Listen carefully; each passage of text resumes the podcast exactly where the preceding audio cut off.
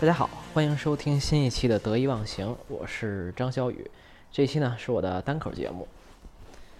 啊，最近我终于呢开始回到人群里，然后多找一些好朋友聊聊天什么的，啊，寻找一些支持和灵感吧。嗯，效果应该还说呃还是不错的。呃，之前正好有一个好朋友，然后由于各种原因吧，一年没见过了，然后我们就约了见面。然后见到他呢，就他就问我，他说你最近干什么呢？然后我就说，啊，现在好像很难定，也很难定义我在干什么吧。就我给他解释了一下我最近做的事情，然后工作都在做什么，平时都在想什么，然后还有在录播课啊，等等等等。然后听完了，他突然就说，他说，哎，我觉得你现在其实是个艺术家。那当时我一听，肯定就有点紧张，是吧？因为我肯定从来没有以这种方式看待过自己，而且我这个朋友其实他才是艺术家，因为他是一个。呃，可以说很好的舞蹈家吧，也是一个舞蹈老师，然后也有自己很好的舞蹈作品等等等等。然后我就说，他说，我说你怎么看谁都是艺术家呀？你你肯定就是以你的这个眼光，你可能看很多的生活方式和状态，可能都像艺术家吧？就我我自己肯定不觉得自己有什么呃艺术细胞或者艺术才华之类的，就不能算什么艺术家了。结果他说呢，他说不对，他说你把做艺术家这件事儿呢理解狭隘了。那他说完这句话呢，我好像突然有点明白他的意思了，因为我突然想到，我还有另外一个好朋友也说过类似的话，就是来上过这个播客节目的学霸猫老师，呃，他经常说自己是个艺术家，然后也经常说我们其实每个人都是艺术家，应该按照艺术家的标准来要求自己。那当然呢，过去我听了以后呢，基本上属于就是一个耳朵进一个耳朵出，没怎么当回事儿。但是在和我这个呃舞蹈家朋友聊天的时候呢。啊，我好像突然明白“艺术家”这个词的真正含义了。所以呢，这就是这期播客我想讲的一个话题，那就是我觉得我们都应该来做一个艺术家。所以，这我这里说的艺术家到底是什么意思呢？呃，没有艺术才华，没有这种灵感，也能做艺术家吗？呃，我是这么理解这件事儿的。嗯，我觉得所谓的艺术家，呃。不管是才华、艺术气质，包括是不是有很多人追捧，然后有没有金主等等等等，其实这些都是相对次要的。那我觉得艺术家最核心的本质在于他们的工作方式或者说生活的模式啊，这个东西我觉得才是每个人都能做艺术家的一个关键的要点。我觉得这里面有三个部分吧，嗯，第一个部分呢，我觉得也是最重要的，就是对于一个艺术家来说，一个 artist。那最最核心的，我觉得是用作品来表达自我。嗯，在我看来，就是艺术家，不管是画画、做雕塑，然后或者拍电影、啊建筑设计、服装设计，什么现代艺术等等等等，其实某种程度上都是用各种作品做一个自我表达的过程。那至于这个作品是大是小，是成本高低还是什么形式，其实都不是最重要的，而是自我表达这件事最重要。嗯，如果你是老的这个这个得意忘形的老的听众呢，你可能会呃知道，就是我在这个播客里呢，经常这个鼓吹这个创作这件事情。其实道理也是类似的，因为我一直觉得这个创作是一个特别重要、特别好的事情。每个人呢都应该试着创作一点东西，啊，不管是创造什么都可以。那我觉得创作有几个很明显的好处吧。那首先是，嗯。创作呢，或者说 make things，呃，我觉得是探索这个世间、这个世界底层规律的一个过程。就不管你是写个文章、录个播客，或者是做个啊建筑模型等等等等，其实都是需要你从一个东西很深刻的、很内部的机理去理解它、思考它，这样你呢才能从零到一的真正创造出一个东西来。有的时候，这个过程就像一个造物主，你比如说你造一个造一个生命，你孕育一个生命。你把一个东西从零到一这么做出来，其实你要对它的内部的构造、结构、运作的方式要非常了解，你才能真正造出来一个东西。嗯，某种程度上，这其实逼迫我们去做非常深入的思考，然后，呃，要很透彻的理解它，然后理解一个东西，甚至要理解你的啊受众，这些都是在非常底层的这个地方去理解这个世界运作的规律的。这种这种过程、这种状态是非常非常可贵的。那这是创作的一个好处。那另外呢，我觉得是创作呢，让人有敬畏之心，因为只有你真正开始做一个东西了，你才能明白做一个东西有多么难。啊，我自己总有一个想法，可能是一种偏见吧，就是我觉得 makers 就是 creators 或者就是或做东西的人，就是是没法和从来没有创造过任何东西的人沟通和对话的，因为大家对一个事情的理解的角度和层级是太不一样了。就当你知道呃有一个事一个事情做起来有多难的时候呢，你其实会是会对这个世界有一些敬畏之心的。而且而不会去这个，呃，轻易的去指摘、指责一个东西怎么不好等等等等，因为一个为一个东西挑毛病，实在是世界上最容易的事情。呃，不过这里我要做一点澄清啦，就是我觉得有敬畏之心特别重要，特别好，但是这不意味着你就不能评论他人的东西了，也不意味着，比如说，如果你没做过一件事儿，你就不能评论这件事儿本身。呃，举个例子吧，比如说很多影评人，比如说大家这个公认的世界最好的影评人之一 Roger Ebert，那他肯定是没有开拍过电影的。那这是不是说他就不能评论电影了呢？那当然不是了。呃，因为当他在做严肃的电影评论的时候呢，其实他也是在进行一种创作，因为他要去了解电影史，他要去看很多片子，要对这个电影进行非常细致的分析。那他还要。甚至比如说他写过文章，嗯，关于这个好的电影评论应该是怎么样的？实际上他在从另外一个高度去思考自己的职业、自己的做的事情，呃，所有的这些努力、这些尝试、这些思考，都是他从底层理解自己工作这种行为，所以这些东西本身也是创作的一部分。所以他 Roger Ebert 显然是真的知道自己在说什么的，他就是。呃，when he truly knows what he's talking about，就当他真的知道自己在说什么的时候，他自己就是一个创作者了，所以他这给予了他呃评论别人的权利。呃，当然了，其实哪怕我们都不是影评家，你也不是一个影评人，不是一个职业的电影工作者，我们其实也是有资格评论这个某一个电影的，因为呃，比如我们买了票看了一个电影，那作为消费者，我们当然是有权利呃有自己的观点和看法，这完全没问题。但是呢，我觉得有一件事情要时刻谨记，就是有权利有自己的观点和看法，并不代表这个观点和看法就是对的，也不代表任何人，包括创作者本人，有任何义务来听取这个观点和看法。所以这里强我强调的还是敬畏之心本身吧，就是我们当然有权利去评价他人的作品，或者是评价他们的工作，对吧？李安拍一个电影，我当然是可以评价的，但是。可能更重要的是，评价本身并不能给我们带来，或者说非严肃的评价本身并不给能够给我们带来任何实质上的进步和好处，呃，而且往往会是让我们变得狭隘的一个方式。所以敬畏之心意味着我们在做出某种评论之前，可能真的要深思熟虑的想一想。啊，想我们的想法到底是对的还是不对的，甚至对不对都不重要，就是我们怎么得出这个结论的过程可能更重要。因为只有我们知道了这个过程之后呢，才能进行这个自我反思，才能对一件事情有更深入的理解。嗯，是，否则的话，它可能就是一种随意的聊天，或者是甚至情绪的宣泄等等等等。啊，我并不是说这样的行为就不对，但是。就每个人当然有有权利去表达自己的看法和情绪了，但是我觉得做人还是有时候可以对自己要求高一点吧。啊，我知道听到这儿大家可能有点晕啊。那个我因为我们其实一直在辨析一组非常相似的相邻的概念啊，我可以简单先总结一下。其实我想说的这么几点，就是首先第一点就是艺术家最重要的使命或者说特点就是用作品自我表达，也就是创作。那第二呢，就是创作呢不用受形式限制，对吧？就是很多形式的作品都可都可以算作创作。那第三呢，就是嗯，当我们开始创作的时候，有很多现实的好处，比如说它能让你从底层理解世界运行的规律，它能让你意识到这个创作有多难，会让你更有敬畏之心，等等等等。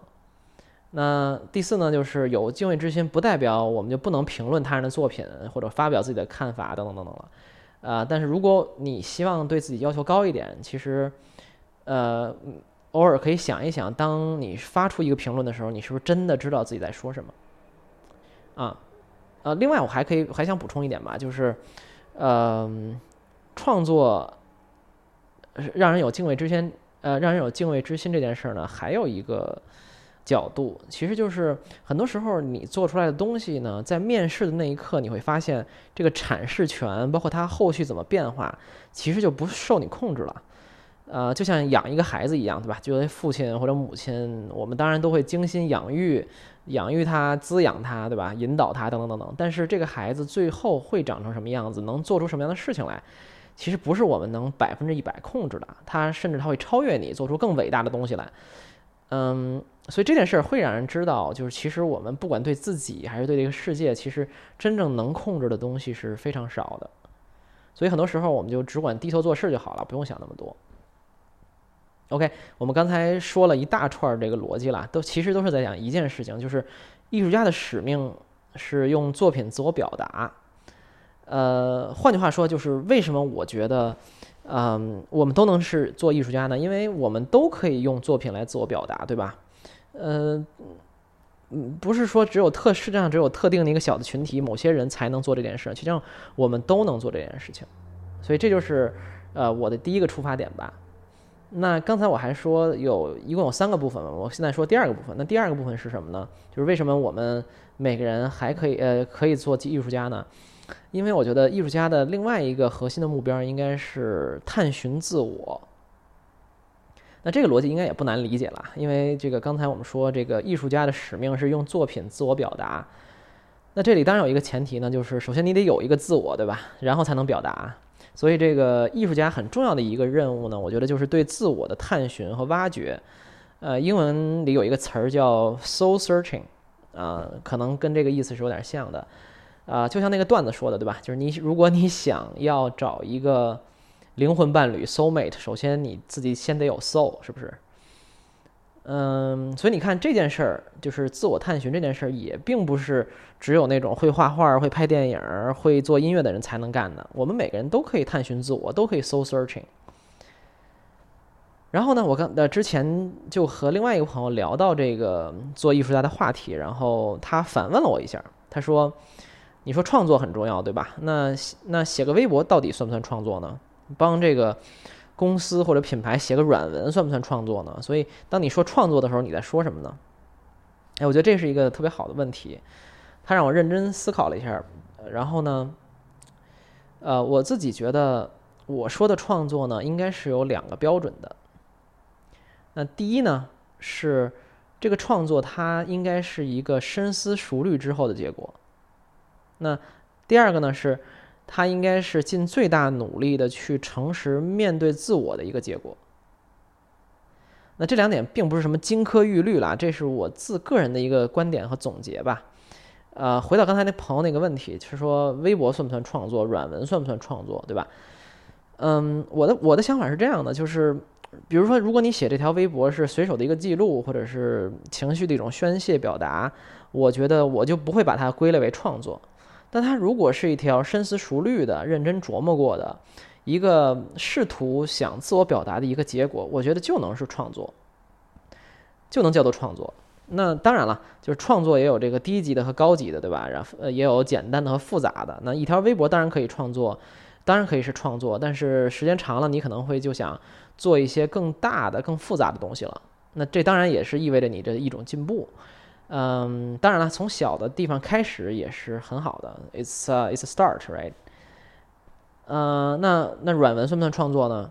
嗯，还是这个道理，就是如果这个软文只是应付一下工作，然后只是为了挣钱，或者说主要为了挣钱，或者说只是为了对付一下你的老板，我觉得当然就不能叫创作了。那如果你是真诚的想推荐一个什么东西，嗯，非常忠于自己的内心，那我觉得软文也能叫创作。这个佛学呃，这个佛学体系里有一个词叫发心，就是说你的发心是什么啊？你做一件事的发心是什么？我觉得这里边可能呃，这个词应该是比较准确的表达了我对创作的定义吧。嗯，仍然还是要澄清一个概念，我觉得就是不是说，比如说挣钱就是错的，呃，也不是说，比如说你的作品里好像掺杂了一些除了自我表达之外的东西。除了真诚面对自我的部分，那这个作品就是不好的，就是不纯粹的。那不是这样的，因为，呃，其实绝对的纯粹的东西是不存在的，对吧？是一种妄念。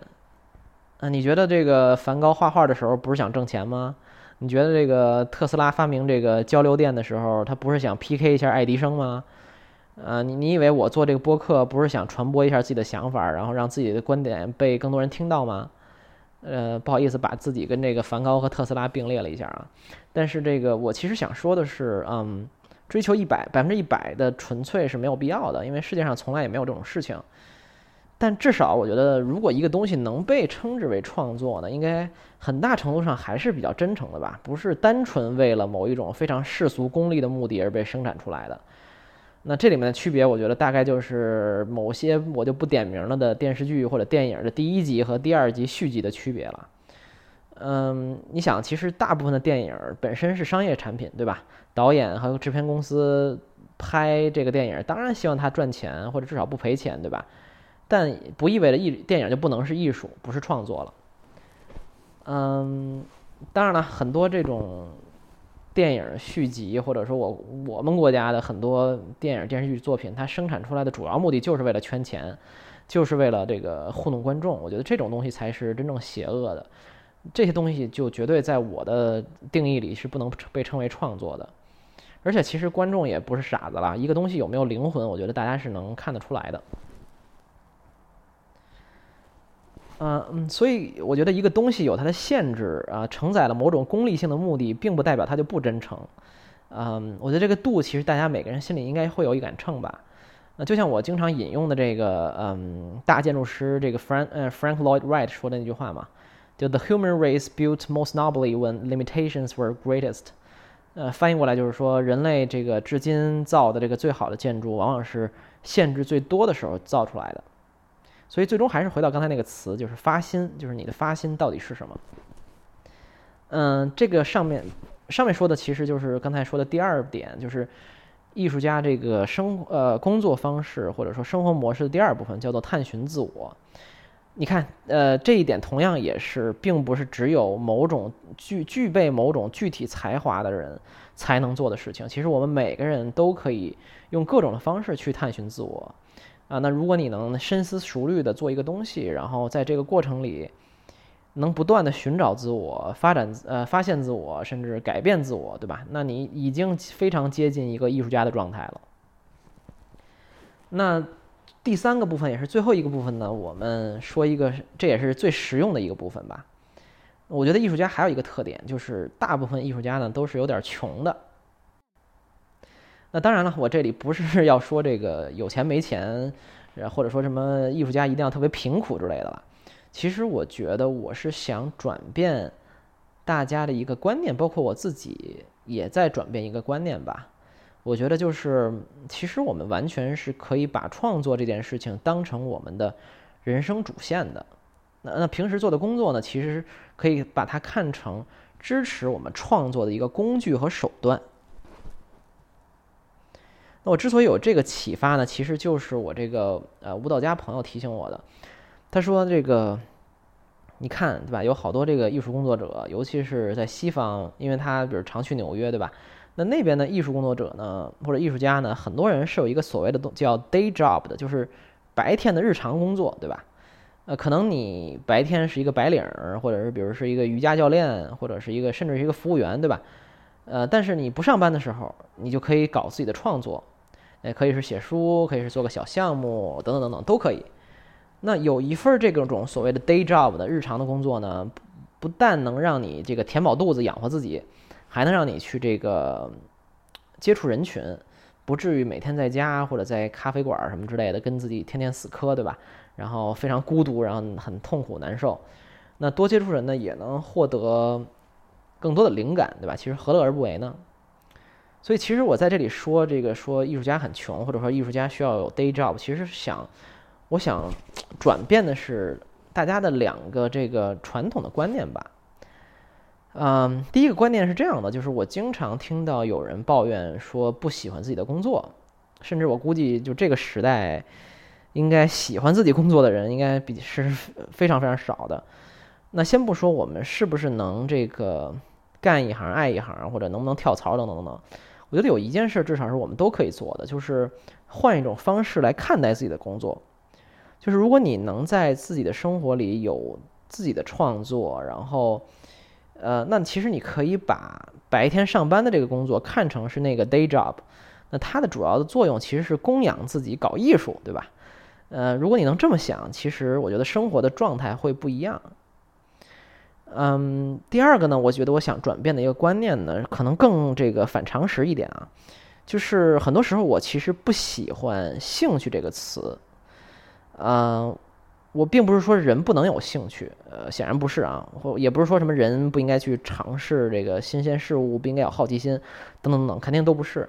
嗯，我其实想强调的是，就是说，很多时候我们在说什么什么东西是我的兴趣的时候呢，我们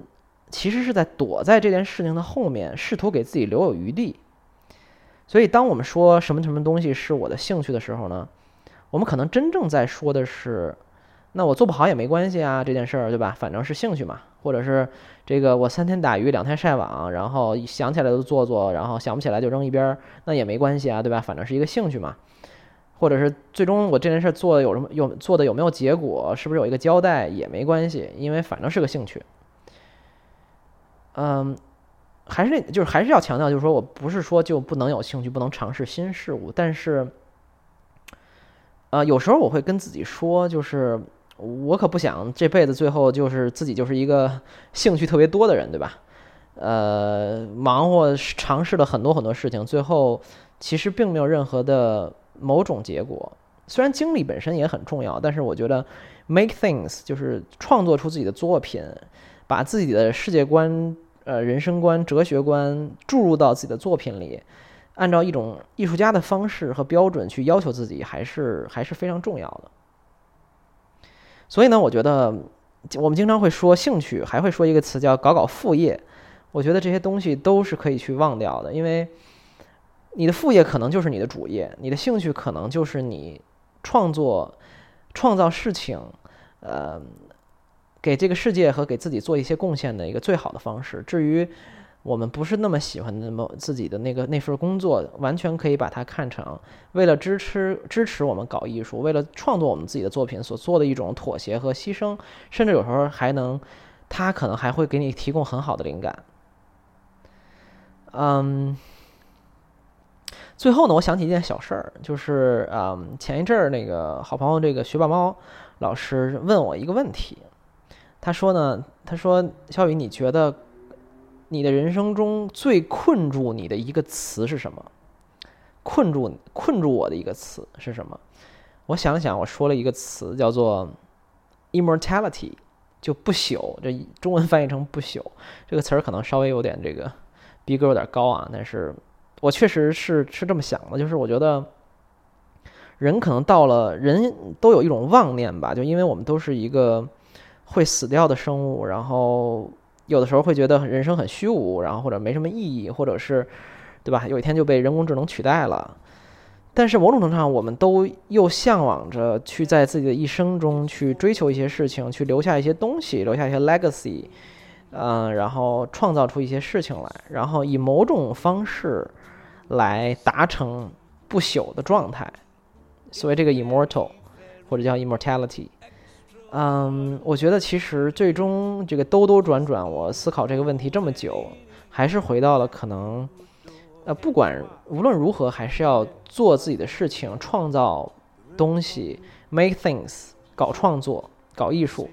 当然，艺术是一个泛呃泛指了。我觉得最终还是要回到这个这个上面来吧，因为我觉得只有这样才是真正过了这一生。当然，还有一些其他事情也很重要，比如说，呃，have fun，呃，过很很有意思的生活，跟自己爱的人在一起，享受很好的时光，我觉得都很重要。但我觉得唯一不能呃不是唯一，就是但特别特别不能割舍的一个东西还是。人还是要创作东西，呃，make things，还是要以各种方式去呃给这个世界有一些好的影响吧。最终呢，可能它某种程度上也形成了一种轮回和不朽。那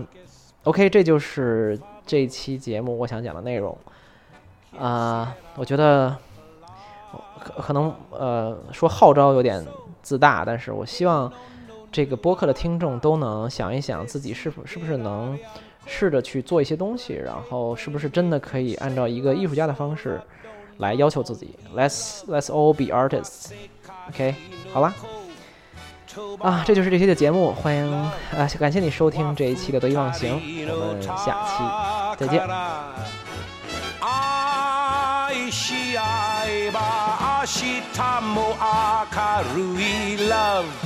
love you, love, I love you. Love,